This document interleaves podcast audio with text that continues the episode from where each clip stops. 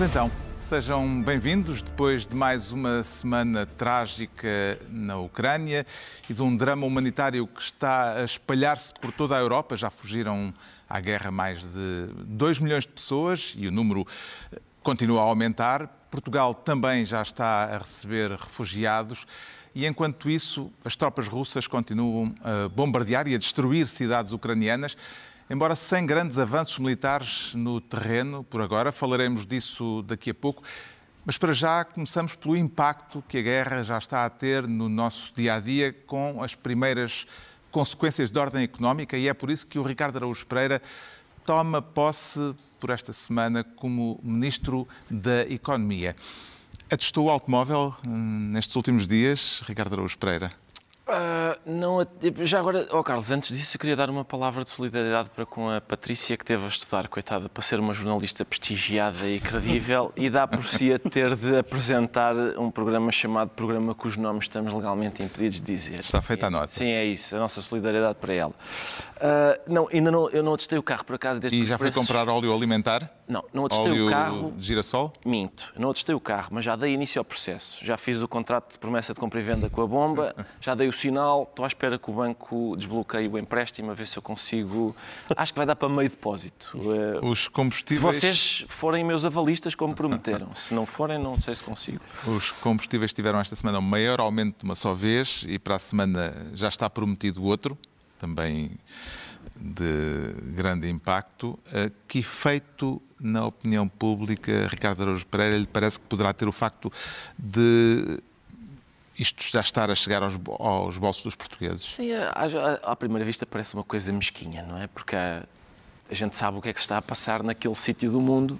Uh, o nosso drama neste momento é este: é, é a gasolina ter aumentos uh, inéditos.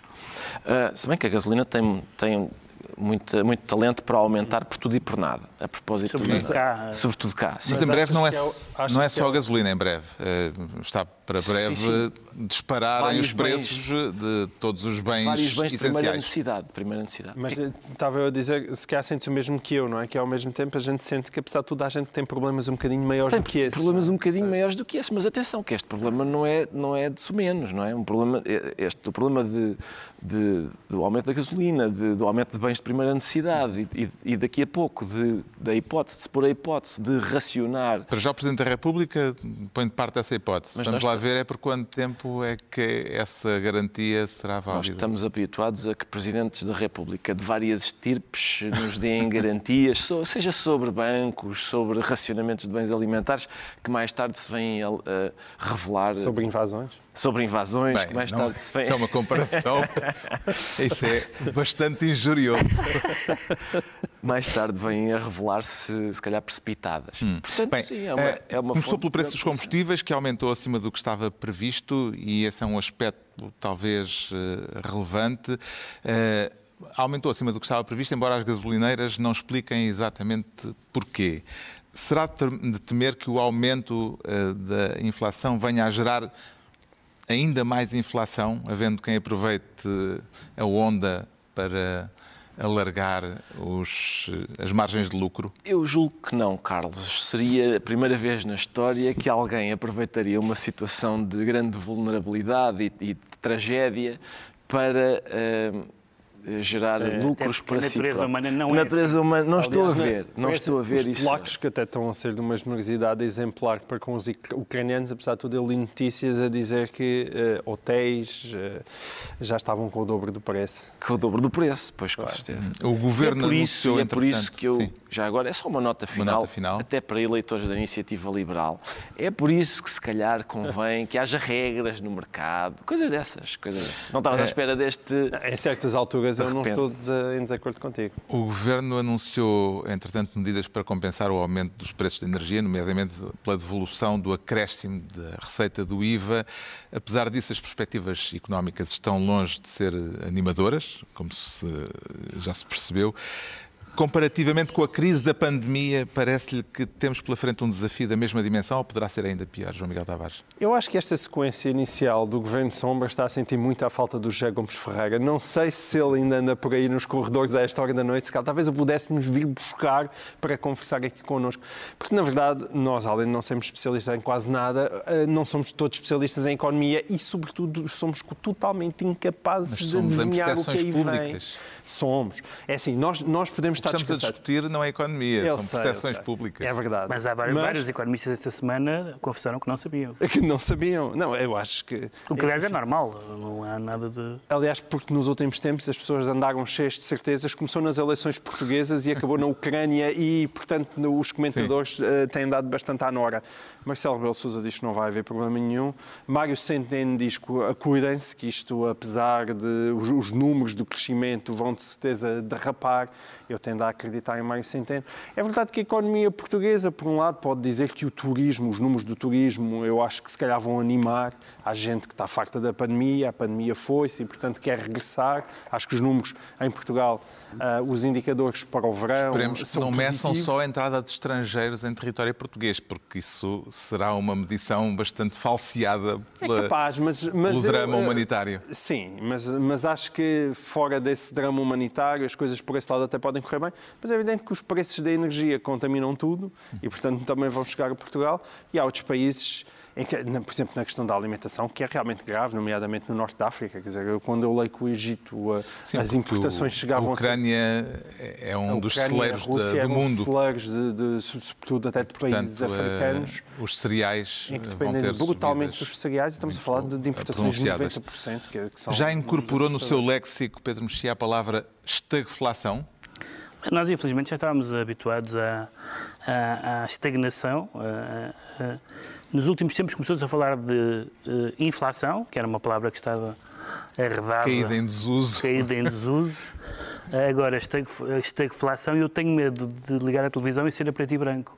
E estar a dar o senhor feliz e o senhor contente, porque estamos, de repente, estou, estou eh, eh, a voltar a um tempo de que não me lembro porque era muito criança, não é? A estagflação é a conjugação de um cenário em que os preços sobem e o crescimento económico fica estagnado. É uma ameaça, aliás, que o vice-presidente, o antigo vice-presidente do Banco Central Europeu, Vítor Constâncio, diz que para já é uma possibilidade remota, mas há cada vez mais economistas a falarem da estagflação. Mas estando nós a falar de consequências do que se está a passar, e há consequências inevitáveis e consequências evitáveis, também é bom lembrar eh, duas coisas. Por um, por- já falámos disto no- em programas anteriores.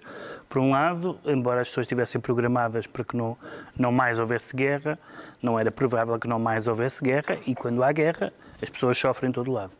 E mais importante que isso, ou tão importante quanto isso, é que, tendo Portugal, com outros países, tomado medidas eh, de resposta à invasão, eh, essas medidas não são exatamente tweets de, de boas almas, são coisas que têm consequências e algumas consequências serão gravosas.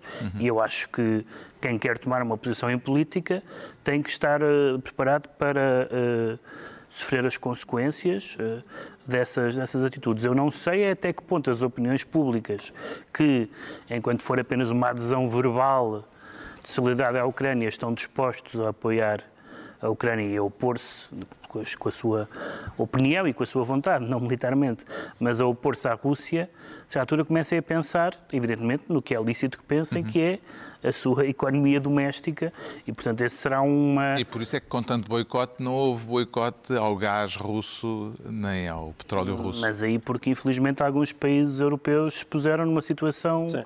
lamentável. Aliás, uma das, uma- temos falado de, de muitos vilões e um dos, um dos vilões mais notórios desta história toda é o Sr. Schroeder, que de facto fez uma, teve um papel absolutamente Sim. lamentável na dependência. Ou seja, ele, ele, ele tratou disso enquanto chanceler e depois de ser chanceler foi trabalhar para os russos. Portanto, fez, fez aquela, nem a porta giratória, eu acho que isso é a porta aberta. Mas também há uma senhora que não é vilã, E também há uma senhora- mas que cometeu um erro catastrófico, foi Sim, Angela Merkel. Angela Merkel é apostou na, na- Na desnuclearização e num, num Putin eh, controlável. Sim.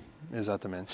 E enganou-se redondamente. Entregamos ao Ricardo Araújo Pereira a pasta de Ministro da Economia. Quanto ao João Miguel Tavares, quer ser desta vez Ministro das Negociações. Vê algum progresso no horizonte ou os encontros que têm estado a acontecer, João Miguel Tavares, podem ser encarados como uma mera encenação?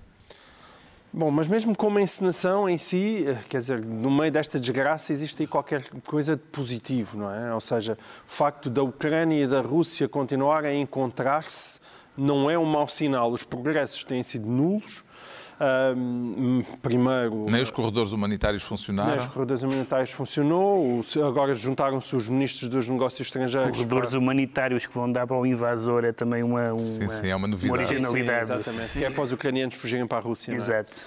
Um, mas aparentemente agora também existiria a disponibilidade de Zelensky e de, de Putin se puderem vir a encontrar. É, eu acho que qualquer pessoa no Ocidente, tirando os, os, os, amigos de Putin e o Partido Comunista Português, uh, hoje em dia tem um ódio visceral à figura de Vladimir Putin, mas por mais ódio visceral que nós tenhamos, a verdade é que ninguém encontra uma saída para esta situação senão que não seja uma saída negociada se as pessoas estão à espera que os russos acordem e ponham o Putin, bem podemos todos esperar sentados. E esses esperar sentados significa uma Ucrânia totalmente arrasada.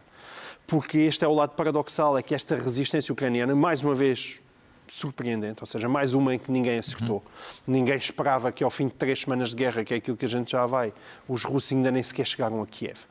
E, e, portanto, isso significa que há um encarniçamento gigantesco. Tivemos notícias que já é o terceiro general uh, russo que é morto um, nesta guerra e, portanto, é evidente que aquilo está a ser uma guerra de uma violência incrível. Os, os ucranianos estão a, a, a resistir de forma heroica, mas a consequência disso é uma Ucrânia arrasada.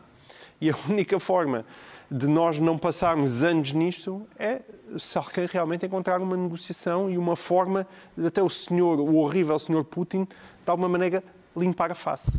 Ou seja, não voltar para casa de mãos a abanar. Não voltar. É, Até porque, porque o problema é que, é que achamos CV... que ele não volta para casa, não é? Se for de mãos a abanar, ele não vai voltar ele para casa. Ele tem no CV alguma destru... algumas destruições de cidades muito eficazes. Sim, sim. Alepo, eh, sim, Grozny. Grozny. Uh, Zelensky, debaixo de fogo, deu sinais esta semana de alguma disponibilidade para fazer concessões ao Kremlin. O João Miguel Tavares uh, já o salientou. O facto de Putin não mostrar nenhuma intenção de ceder um milímetro deve ser visto como um sinal de força ou de fraqueza, Pedro Mexia? É, ele, estando em, estando em vantagem, apesar de tudo, apesar da resistência às Forças Armadas russas, sem o Ocidente intervir, como acho que não deve uh, intervir, uh, estão em superioridade. Eles fazem cinco condições, algumas das quais me parece que são neste momento, não diria, não diria fáceis de aceitar, mas aceitáveis e outras inconcebíveis. Por exemplo, tendo em conta que a NATO decidiu que, não sendo a Ucrânia membro da NATO, não vai intervir militarmente a Ucrânia, é normal que o Presidente da Ucrânia diga: bom, eh, uma das condições que é nós não fazemos parte da NATO, nós aceitamos porque a NATO não nos quer. Mesmo que ele diga isso, mais não está de exasperação. Uh, uh, na União Europeia, acho mais difícil uh, que, ele, que ele aceite isso. Mas, por exemplo, é inconcebível que um Estado invasor exija uma mudança constitucional. Isso é, isso é uma segunda invasão dizer a um país tens que mudar este artigo na Constituição. Neste caso é um artigo que, que seria um artigo que garantia a neutralidade futura uh, uh, da Ucrânia. Em relação à Crimeia e às repúblicas separatistas, é uma questão da Ucrânia se aceitar o facto consumado ou não. Ou seja, a Crimeia já foi, portanto, uh, pode ser menos difícil de aceitar no sentido em que está perdida. Uhum. E, aliás, o Ocidente não se importou muito com isso na altura. Em relação às repúblicas separatistas, não sei bem exatamente a situação militar, mas eu acho que há aqui uma escadinha de coisas aceitáveis ou inaceitáveis e de outras que seriam inaceitáveis e que se tornaram negociáveis. Mas também tem que haver uma cedência, ou seja, não pode ser simplesmente, isto não é bem uma negociação, é estão aqui cinco exigências. E a Rússia pode dizer, queremos tudo, ou queremos quatro das cinco. E, a, e, a, e a, qual é a cedência da Rússia? É recuar os tanques? Enfim, isso não é bem uma cedência, não é? Sim. Vai ser difícil haver eh, cedências no momento eh, em que já está um país praticamente Sim, arrasado. Claro. Esta quinta-feira, os ministros dos negócios estrangeiros da Rússia e da Ucrânia estiveram reunidos na Turquia e depois do encontro, que não deu em nada, o ministro russo disse estas duas frases: Não temos planos para atacar outros países e depois também não atacámos a Ucrânia. Exato.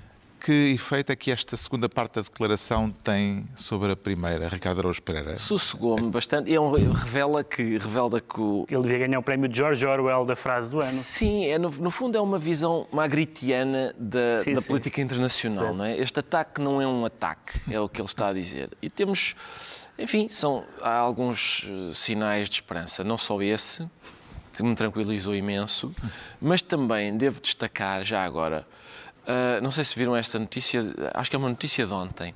Facebook e Instagram permitem, uh, por tempo indeterminado, portanto é, uma, é, uma, é temporário, permitem que as pessoas, os seus utilizadores, façam ameaças de morte a Vladimir Putin e a Lukashenko. É uma, é apressarem-se porque as ameaças de morte estão em promoção, vão, vão acabar muito em breve, uh, mas eu fico sempre satisfeito quando as Big Tech decidem o que é que nós podemos dizer e quando. Apesar de tudo, não sei, os utilizadores portugueses não, em princípio estão fora desta, desta Black Friday da, da ameaça de morte, porque acho que é só para ali países, eh, só, só os há utilizadores... Um raio de ação há um raio de ação, só naqueles países que formam fazem ali... Fronteira, fazem fronteira. Esses podem estar suficientemente irritados com o Putin e com o, Lukashenko, o da Bielorrússia, é, não sei são bem. os países que fazem fronteira com a Rússia? Não, acho que sim, eu, é, é, preciso... Ou com a Ucrânia, talvez. Ou com a Ucrânia, com a Ucrânia. sim. Esses, eh, esses sim. têm direito a, a, fazer ameaças. Nós, infelizmente, não. Uh, talvez aqui na televisão ainda possamos uh, mandar o Putin para... Uh, para onde é que gostava de sim, mandar? para endereços que, que temos que faríamos gosto em que ele visitasse, mas no, no Facebook só a partir de, um, de determinadas fronteiras para lá. O João Miguel Tavares fica então Ministro das Negociações. É a vez do Pedro Mexia se tornar Ministro multinacional. Já se pode dizer que Moscou e São Petersburgo estão a deixar de ser cidades cosmopolitas, eh, Pedro Mexia? Sim, há várias, há várias eh, dimensões nessa questão. Estamos a falar de ter havido não apenas sanções dos Estados, Sim, mas, mas da debandada de dezenas de empresas em várias, internacionais. Em vários graus, uns suspenderam, outros saíram, Sim. e portanto estamos a falar... Da Disney à, Nestlé... Fora Volkswagen, Boeing, Apple, Microsoft, Sony, Nintendo, o IKEA, o McDonald's, Coca-Cola, etc, etc. Pornhub também. Não, é, é, é, é, sério. É não me digas que enfiaram lá. Lamento dizer-te. Por acaso, não. aí, aí eu acho uma boa que. notícia, mas Sim. Não. Aí eu acho que eles começavam a pensar duas vezes. Pensavam, mas não.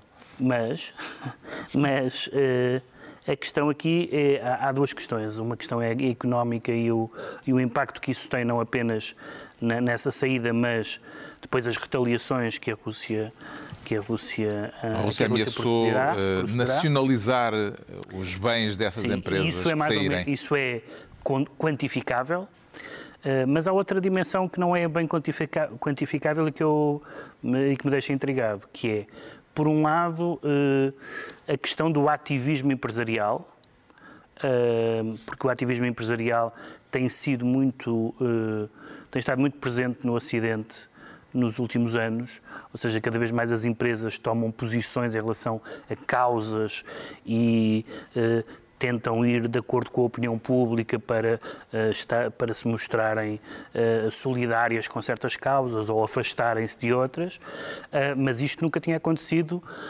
na política internacional com, esta, com este peso. E em segundo lugar, e eu também não sei isso, e cada vez vamos, vamos saber menos, porque cada vez há menos imprensa independente e livre na, na Rússia, eu não sei que grau da população é que leva a mal deixar de ser ocidental. Uh, porque a população consome a televisão russa, nós vimos até militares russos a dizerem que que não tinham sido informados bem que aquilo era uma guerra, de facto era uma operação militar especial uh, e que era uma coisa rápida e tudo mais. Não se pode dizer guerra na, e não se pode, não televisão pode dizer russa. guerra e, portanto, não tenho a certeza, nem sei exatamente se, se esses produtos não chegam apenas a terminar, e essas empresas, bom, algumas não, mas outras não afetam só uma faixa que nós chamaríamos de classe média, que não é, que não é uh, gigantesca, eh, gigantesca na Rússia, no território todo russo. Nós estamos a falar, estamos a pensar em Moscovo e nas cidades e nas cidades grandes e ocidentais ou, ocident, ou ocidentalizadas. Portanto, eu não sei que impacto é que isso vai ter.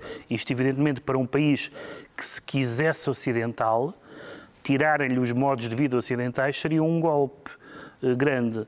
Para a Rússia, eh, pode ser uma ferida económica, não tenho a certeza que seja uma ferida cultural podem até reconverter isso, fazer das fraquezas força e dizer ainda bem porque, aliás, o Medvedev... Ou, ou, ve, ou vejam como o Ocidente é mesmo o, o, uh, nosso ex, uh, inimigo O ex-presidente o ex-presidente o, ex-presidente Não sei se não será, porque não sei se reparaste, que, não sei se viste isso, mas uh, a propósito do fecho do McDonald's, a, a população, boa parte da população russa percebe que o McDonald's vai fechar e vai sair da Rússia. Alguns não sabem porquê, porque, Sim, porque pelos vistos a, a, informação está controlada a esse ponto.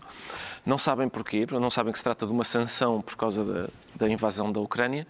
Mas o certo é que há filas de russos sim, para sim. ir ao McDonald's pela última vez. Ora, quem faz fila para comer no McDonald's, em princípio, é porque está interessado no modo de vida. Eu não vejo boas razões para fazer fila para ir ao McDonald's, a não ser gostar muito do modo de, de vida Deixa-me só acrescentar uma coisa, que além destas sanções, houve as sanções palermas das, eh, ou as eh, retaliações palermas culturais, não é? Que não fazem sentido nenhum. Da orquestra que mas não quer uma, tocar Mas há uma, eu li várias coisas sobre isso nesse sentido esta semana, que me, que, que me pareceu Palermo a princípio e que se calhar não é, tanto, não é tanto assim, que é aparentemente uma matéria que o Putin leva muito a sério, que faz muito parte do orgulho nacional, que são as sanções desportivas. Aparentemente, a, a, a, o poder russo considera, aliás, não é, não é estranho se pensarmos na União Soviética, leva a sua glória desportiva muito a sério e que as sanções e que as sanções desportivas podem ter uh, um, um, efeito psicológico, digamos assim, já proibir uh, o Tchaikovsky ou, não se dar aulas com o Dostoiévski é simplesmente uma palhaçada. Uhum. O Ocidente está a aplicar sanções pesadas à Rússia, tanto a nível de Estado como a nível das empresas privadas, e Putin mandou cortar as exportações de mais de 200 tipos de produtos russos para o Ocidente, como forma de retaliação. Hoje, Biden eh, proibiu, por exemplo, a importação de caviar, marisco e diamantes russos. O facto. Lixado, tudo é, coisas que tu aprecias. Está, está, está, lixado em que parte? Nos, no caviar, é, nos diamantes? tudo, tudo coisas no... que ele aprecia. Fala-se muito. Aquela história da, da esquerda caviar é só metafórica, não tem a ver não com, com consumo. Tu não, tu não gostas de um bom caviarzito? Vais tá. dizer isso? Sim, mas achas que vou ficar a chorar porque, hum? não, porque o beluga vai deixar de.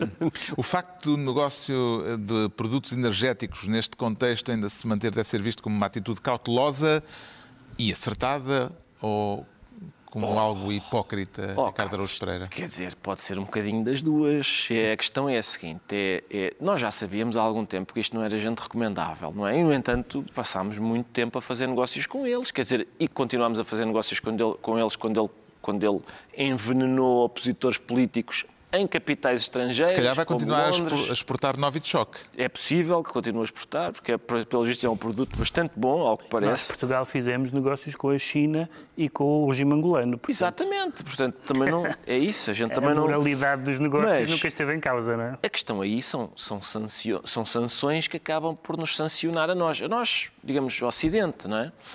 Um, porque pronto, a questão é essa. É, é uh, na verdade, o que vamos fazer é dizer, uh, nos, ah, não queremos mais o teu caviar, seu porco, agora o gás, o gás, se não te importas, continua porque... Senão... Também estás assim injusto, não é? Então, não. É o gás agora, para supostamente quando o gás não for assim tão necessário, que é durante, durante a primavera e o verão, tu Sim. te preparares para no próximo inverno não estás tão dependente Com certeza, do, gás. exatamente, mas o certo é que é isso, é que é, o caviar não é assim tão necessário, por isso é muito, muito fácil a gente dizer, guarda isso. mas repara, tu também, se a Alemanha, tu tens um país dependente em 60%. Exatamente, De... essa é a questão. Queres que, é que deixem de aquecer as casas? Essa é a questão. A Alemanha é um país dependente de 60%. Mas, isso, mas isto acaba por ser acaba por ser elucidativo dos limites que nós, de repente, começamos a perceber quais são os nossos limites. E o nosso limite é, ok, o senhor invade a Ucrânia... É o nosso bem-estar. É, certo, mas o senhor invade a Ucrânia, a gente deixa de fazer negócios consigo. Exceto aqueles, em que ainda, aqueles que ainda precisamos de fazer para não morrermos de frio. E, entretanto, não sei se viram isso, mas no Brasil nós percebemos também qual é o nosso... qual é o limite de resistência à cretinice. Não sei se repararam nessa história. Foi uma história interessante. Foi um, um senhor que era deputado estadual de São Paulo, por um partido liberal, eh, foi à Ucrânia ver aquilo. E é um daqueles realizou uma, uma operação que só está ao alcance dos melhores poetas, que é ele contemplou um cenário de morte e de devastação e conseguiu descobrir a flor e mandou para os seus amigos um áudio em que dizia as ucranianas são mesmo bonitas, pá. E sabem o que é que é melhor? São fáceis porque são pobres. Pronto, o senhor, entretanto, quer dizer, a vida política dele terminou, como é justificado, mas ao menos serviu para a gente perceber que num, num mundo em que grab them by the pussy vale a presidência, o próprio Bolsonaro fez declarações absolutamente. Mas, é, mas ok, descobrimos que a fasquia, é verdade que a fasquia da cretinice fica muito alta quando fixada por este senhor, mas ainda assim há um limite, já não é mau, já não é mau. O processo de globalização, João Miguel Tavares, poderá eh, ser posto em causa com tudo isto? Estará a ser posto em causa? Uh, sim, a globalização com isto já viu melhores dias. Vamos ver, uh, isto que os meus queridos colegas de painel estavam a dizer é bem verdade. Nós sempre fizemos negócios com regimes infames. Agora, o que é que nós aprendemos com o Putin? Convém é não fazer negócios com regimes infames se esses negócios nos colocarem numa dependência brutal desse regime. Pois. Isso não nos acontece, apesar de tudo, nem com Angola, nem verdadeiramente com a China. Quer dizer, ah, quer dizer, não, com a China bem, talvez, a China, não, mas, mas não pelo menos a este nível energético. Quer dizer, quando nós não é agora, ah, agora acabaram os eletrodomésticos, é bom, em Portugal nós temos as RENs, e, mas isso aí mais parece e a EDP. Só aqui aí, neste estúdio, em princípio, repara, nada funciona sem a China. Tirando a REN e a EDP, é, mas aí, aí, quer dizer, a gente que é que sempre pode dizer. Não, mas aí sempre pode dizer que se os chineses zangarem, eles, a RAN e a EDP não conseguem. Nunca mais teremos bandeiras nacionais com, com, os pagodes. Não, pagodes. Não. Exatamente. Mas enfim, mas a RAN e a EDP eles não conseguem levar para, para, para a terra deles, não é? Na última análise ficaria cá e os chineses é que saiu.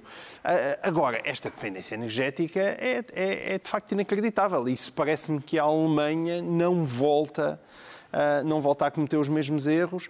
E, e, e, são erros bem intencionados. Era para desnuclearizar, era o ambiente, ai que bom, e as energias verdes, ai que bom, e agora está toda a gente a chorar em cima de do por nuclear. cima tem os verdes no, no, no governo agora. É, exatamente, com os verdes no governo. Nós também já andamos a chorar pelas centrais de carvão que andámos a fechar.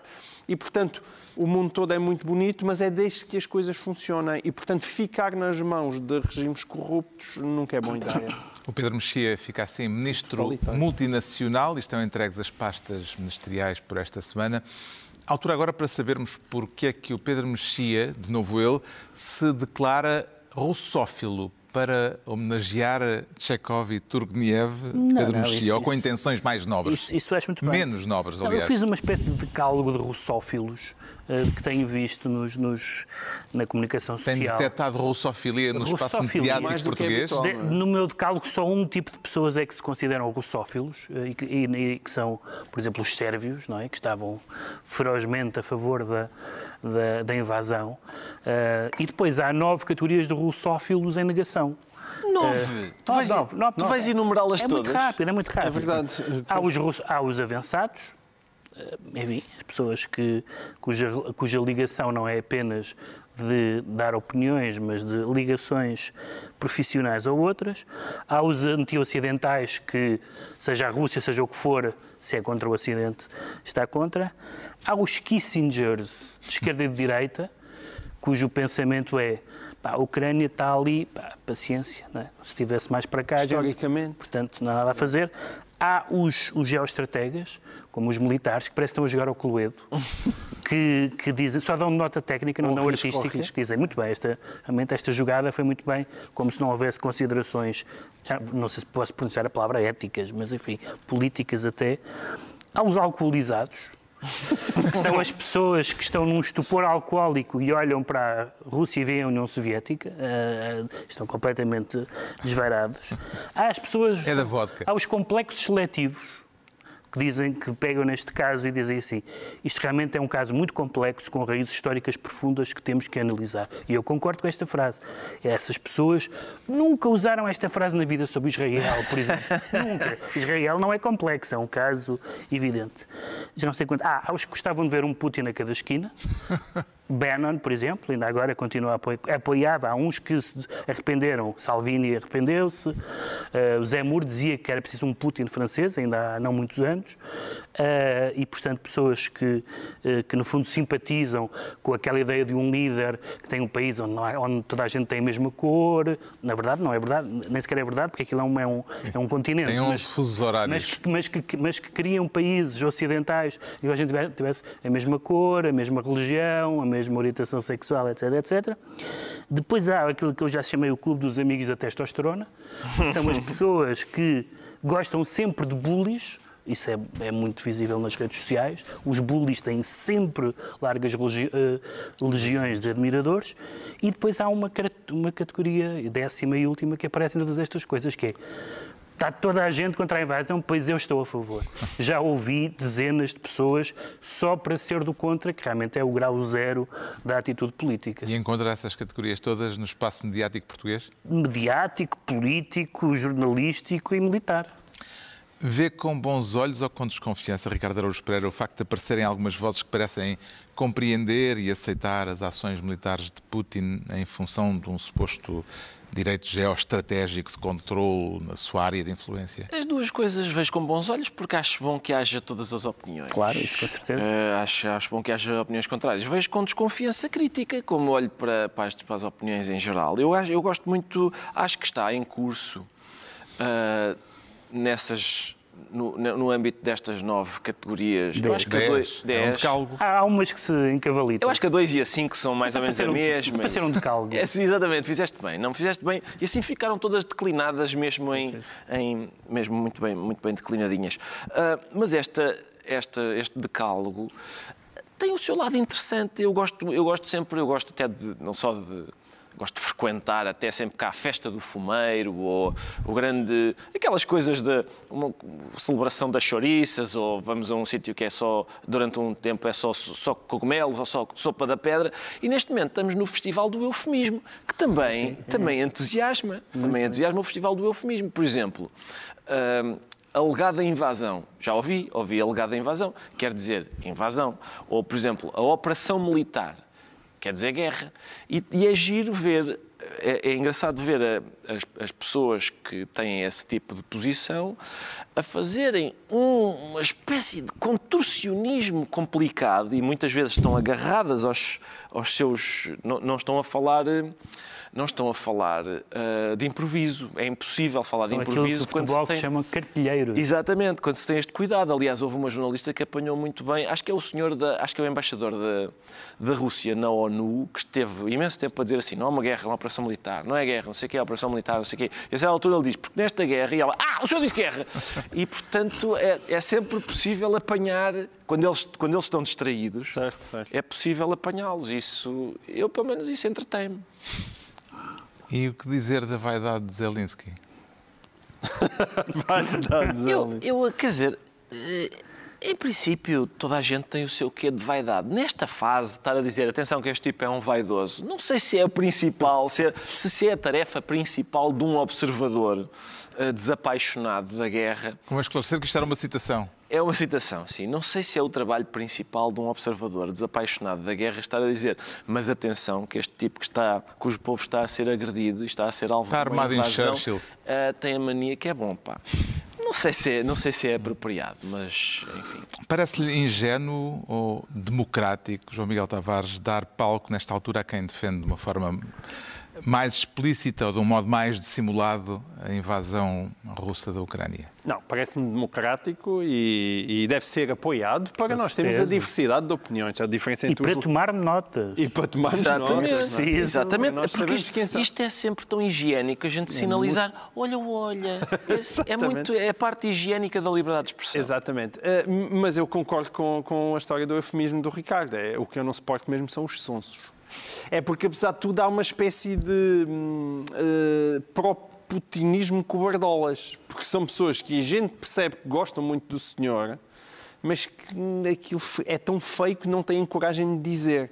E então arranjam-se umas formas ínvias de defender a coisa e só isso é que me chateia. Isso aí eu gostava mais ali um, putins tipo forcados da moita, que é gente capaz de ali de enfreitar. Eu gosto, gosto deste senhor e vamos a isto. Sabes que no outro dia perguntaram porquê é que tu falas sempre no aposento da moita quando queres referir-te a forcados? E é porque é, digamos, é, muito é, bom, é, tipo, muito bem. É, é, a gilete dos forcados, não é? Sim, tu não dizes, eh, passa-me essa gilete. Ah, mas é uma Wilkinson. É pá, está bem, mas é, não é, é, é, a palavra que. Sim, sim. Tem, tem, graça, graça, o aposento é? da moita. O aposento da moita tem muita graça. Um abraço para o aposento. Um grande abraço para o aposento da moita. E está esclarecido também porque é que o Pedro Mexia se declara russófilo.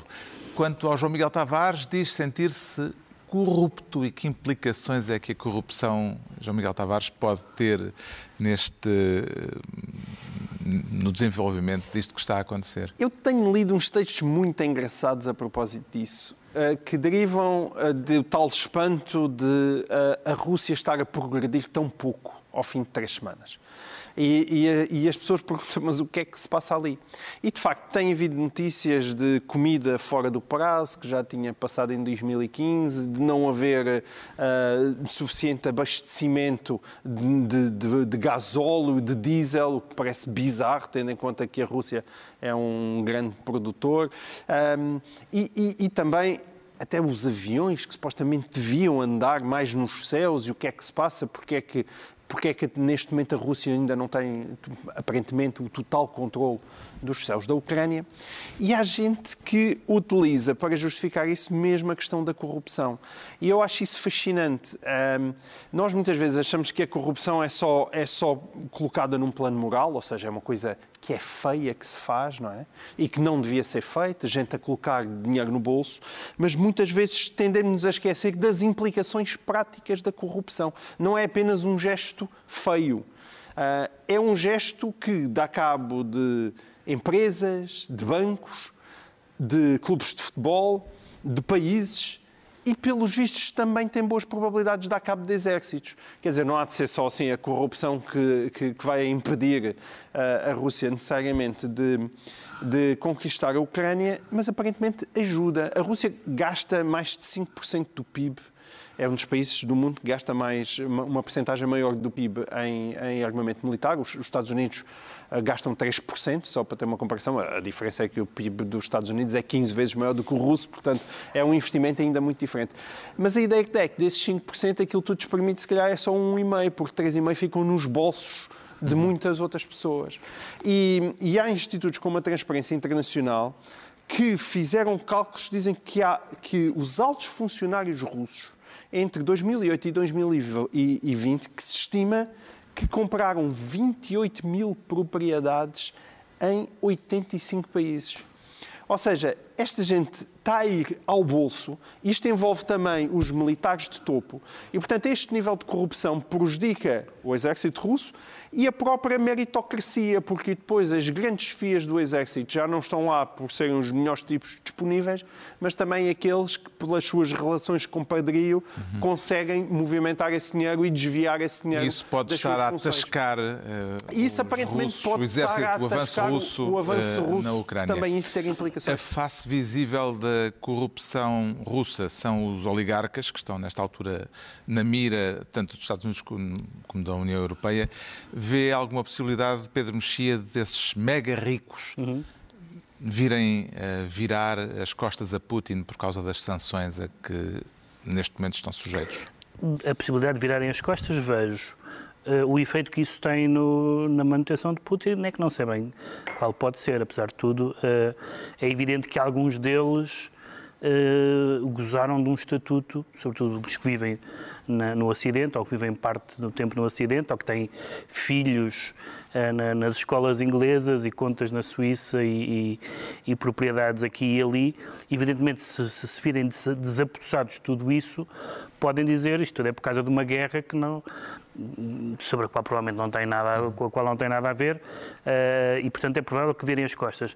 Também é provável que, como já falámos há, há bocado, a propósito de várias coisas, e também dos, da, do, das vítimas da guerra, quando os números souberem, que os russos virem as costas, mas aí não, não parece que, eh, que, tenha que tenham força efeito. por isso. Agora, há um, núcleo de pessoas que podem virar costas e esse virar costas é importante, que são as chefias militares. Uhum. Portanto, se as chefias militares virarem costas, se uma conjugação de penúria económica e de número grande de baixas levarem que as FIAs económicas virem costas, aí é a única salvação. Uhum. As FIAs militares. Lá está, as FIAs, o as FIAs militares. se as FIAs militares tiverem também os seus iates, em vez de terem onde deviam ter gasto dinheiro em aviões. Sim, mas as FIAs militares não são insensíveis à história militar, da, da, ao uhum. desfecho militar da, da invasão. Entretanto, uh, um facto que nos diz diretamente respeito, uhum. o português mais rico do mundo também está em apuros. Pois. Uh, tem alguma recomendação a fazer ao governo português a respeito deste nosso compatriota, Ricardo Araújo Pereira? Este nosso compatriota chamado Roman Abramovich, não é? Esse. Oh, Carlos, atenção. Português há menos de um ano, mas Exato. em todo e, caso... E eu registro, uma coisa é certa e ninguém pode português. negar. Antes de ser português, a vida corria-lhe bem. Foi, atenção, ele era, era dono do clube campeão da Europa em título e agora, de repente, fez-se português e agora é um pelintra com quem ninguém quer falar. O que significa não... que é um verdadeiro português. Exatamente, exatamente. É impressionante. Desde esta Espero... semana, uh, alvo de sanções por parte do governo britânico, nem sequer consegue vencer, vender, vender, vender, o clube. Não consegue, não nem, consegue. nem sequer vender bilhetes para os jogos. Nada, não, nada. O rei dos frangos, que já chega-se à frente. Sim, e que isto, o rei dos frangos pode dar uma E entretanto o processo de naturalização dele está Sim, sim, e entretanto... Sob fortíssima uh, suspeita. O, o, o, o, rabino, o rabino do, sim, da, da, comunidade do Porto exatamente. foi detido. Eu digo o seguinte: se a gente naturaliza o Putin, ele daqui a seis meses acabou, acabou. Fica, fica a sugestão. Exatamente, é isso. Esperemos é que o Ministro dos Negócios Estrangeiros e é, ser rota de Putin. É impor-lhe a maldição de ser português, a ver se ele aguenta com guerras e se ele, fica, se ele continua todo armado em bom. Já sabemos porque é que o João Miguel Tavares se anuncia corrupto. Agora vamos tentar eh, perceber. Rapidamente perceber. Rapidamente, exatamente. Porque é que o Ricardo Araújo Pereira se declara ortodoxo e há uma explicação ortodoxa para está... o que está a acontecer, sim, Ricardo Araújo sim, Pereira. Há, há uhum. Carlos, que é, que é a seguinte: é um, é um dos eh, um, um Estamos a falar. É, o, é, o, é um dos chefes da Igreja Sim, Ortodoxa. É o, é o, o patriarca Kirill, que é. Exatamente. Digamos, é um senhor com barbas compridas. Com barbas compridas e tem aqueles chapéus e Uh, e o que é que acontece? O mais iminente eu, representante eu, da Igreja Ortodoxa. Exatamente. Toda a, gente, toda a gente sabe que esta questão é complexa. Esta questão ali é complexa, que a, a Ucrânia está num sítio, está ali numa posição. A Ucrânia já foi, parte da Ucrânia já foi polaca, outra parte já foi húngara, já, já foi um país, depois deixou de ser um país, passou a ser, passou a ser uma república soviética. Agora voltou a ser um país, mas é a Crimeia. Há uma série de coisas, uma série de, de factos complexos que, que tornam aquela região mesmo muito complicada e, portanto, é, às vezes é difícil perceber uh, o que é que se passa. Mas este, este senhor, este O patriarca clérigo, Kirill topou é, tudo. Ele disse, eu sei de quem é a culpa desta guerra e é da parada do orgulho gay.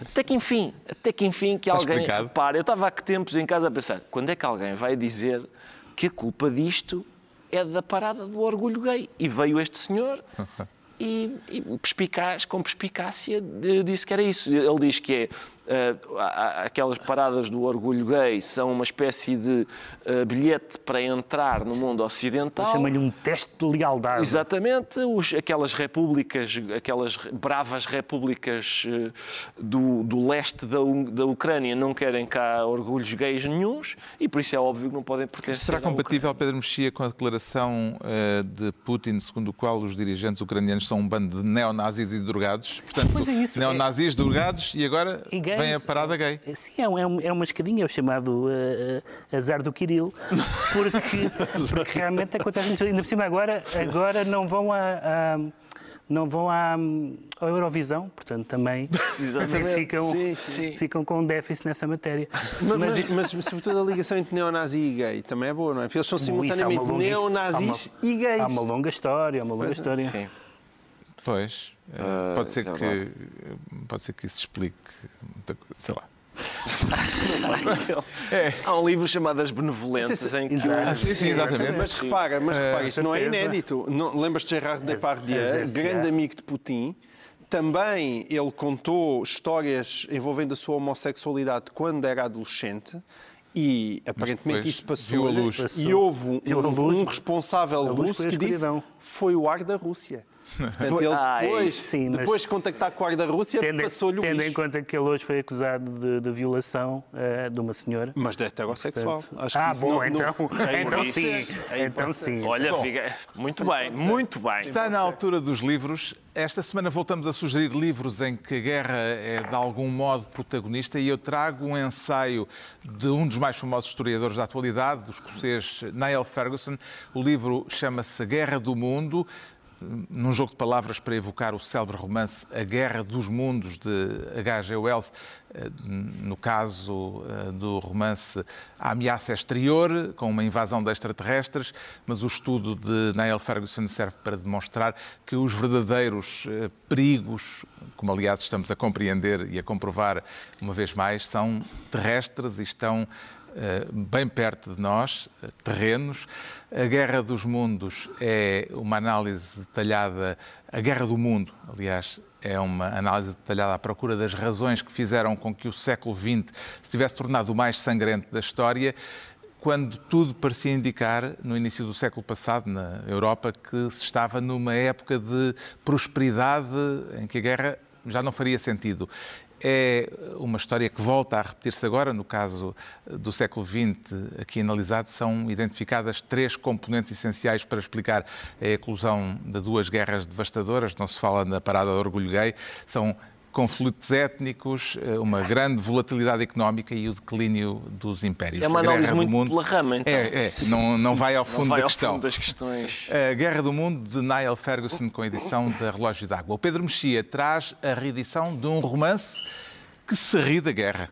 Sim, é um romance do Boamil Harabal, eh, publicado em 1965. O Harabal é um dos mais notáveis ficcionistas eh, checos, que viveu o nazismo, o comunismo e que teve mil e um empregos, entre os quais o de ferroviário, e este livro é baseado na sua experiência enquanto ferroviário. É um livro passado no, no final da ocupação alemã eh, e é um filme que, e é um livro que consegue, eu disse um filme que também é um filme, Também é um filme. também é um filme importante, que é uma adaptação deste livro, que consegue falar ao mesmo tempo da, da guerra e do cotidiano, da resistência, do grotesco, com, com, com um estilo eh, muito centro- centro-europeu eh, e o, não é por acaso que o Milan Kundera diz que Rabal é um dos seus mestres. O João Miguel Tavares sugere uma figura de uma guerra que nos é próxima. Sim, o Nuno Gonçalo Poça escreveu o ano passado o, o livro sobre as FP25, foi um dos livros mais vendidos eh, de, de não ficção portuguesa, e pelos vistos tomou-lhe o gosto e escreveu este pequeno livro dedicado ao Marcelino da Mata. Isso significa que ele tem olho para as causas polémicas que atravessam a sociedade portuguesa e é um livro pequeno, não sendo uma investigação propriamente muito aprofundada em relação à figura do, do Marcelino da Mata, faz um, um bom apanhado das coisas que foram sendo publicadas acerca dele e também das declarações que ele foi fazendo, foi fazendo ao longo da sua vida e também analisa a polémica que seguiu hum, a- a- após a sua morte. E, portanto, é, é um bom resumo para quem quer perceber esta figura e também alguns das polémicas e das contradições ah, da guerra colonial portuguesa e, e do tratamento que nós damos à sua memória. O Ricardo Araújo Pereira traz um romance recuperado, digamos assim, do esquecimento, de uma autora também ela eh, caída no esquecimento. Exato, sim. eh, eh, Relaciona-se mais ou menos vagamente com a guerra porque se trata de um mundo distópico, é uma distopia. Quer dizer, eu, pensava que as grandes distopias do século XX eram o Admirável Mundo Novo, o 1984, e antes de todas o Nós, do Zamiatine, e esta chama-se Eles, é considerada uma obra-prima perdida desta autora chamada Dick, eh, que está a ser redescoberta agora, e é, eh, fala sobre esse mundo em que eles, estes tais eles, têm as obsessões eh, habituais numa, numa sociedade distópica autoritária, ou seja, apreensão de livros, etc., mas vão ligeiramente mais longe. Eles cegam os pintores, fazem com que os músicos fiquem surdos, queimam as mãos do, dos escritores, as pessoas tentam memorizar as obras completas do Chekhov, do Shakespeare, etc. E, portanto, e tem alguns, tem vários várias, várias vezes é arrepiante a gente olhar para isto uhum. e pensar que há alguns pontos de contacto com, com o mundo uh, real que, que a gente, exatamente, nós conhecemos. Eles, de Keidik, edição da Relógio d'Água, está concluída assim a análise da semana. Voltamos dois, oito dias com Pedro Mexia, João Miguel Tavares e Ricardo Araújo Pereira para mais um programa cujo nome estamos legalmente impedidos de dizer. E, entretanto, segue a emissão contínua de cinco Notícias em esforço de guerra.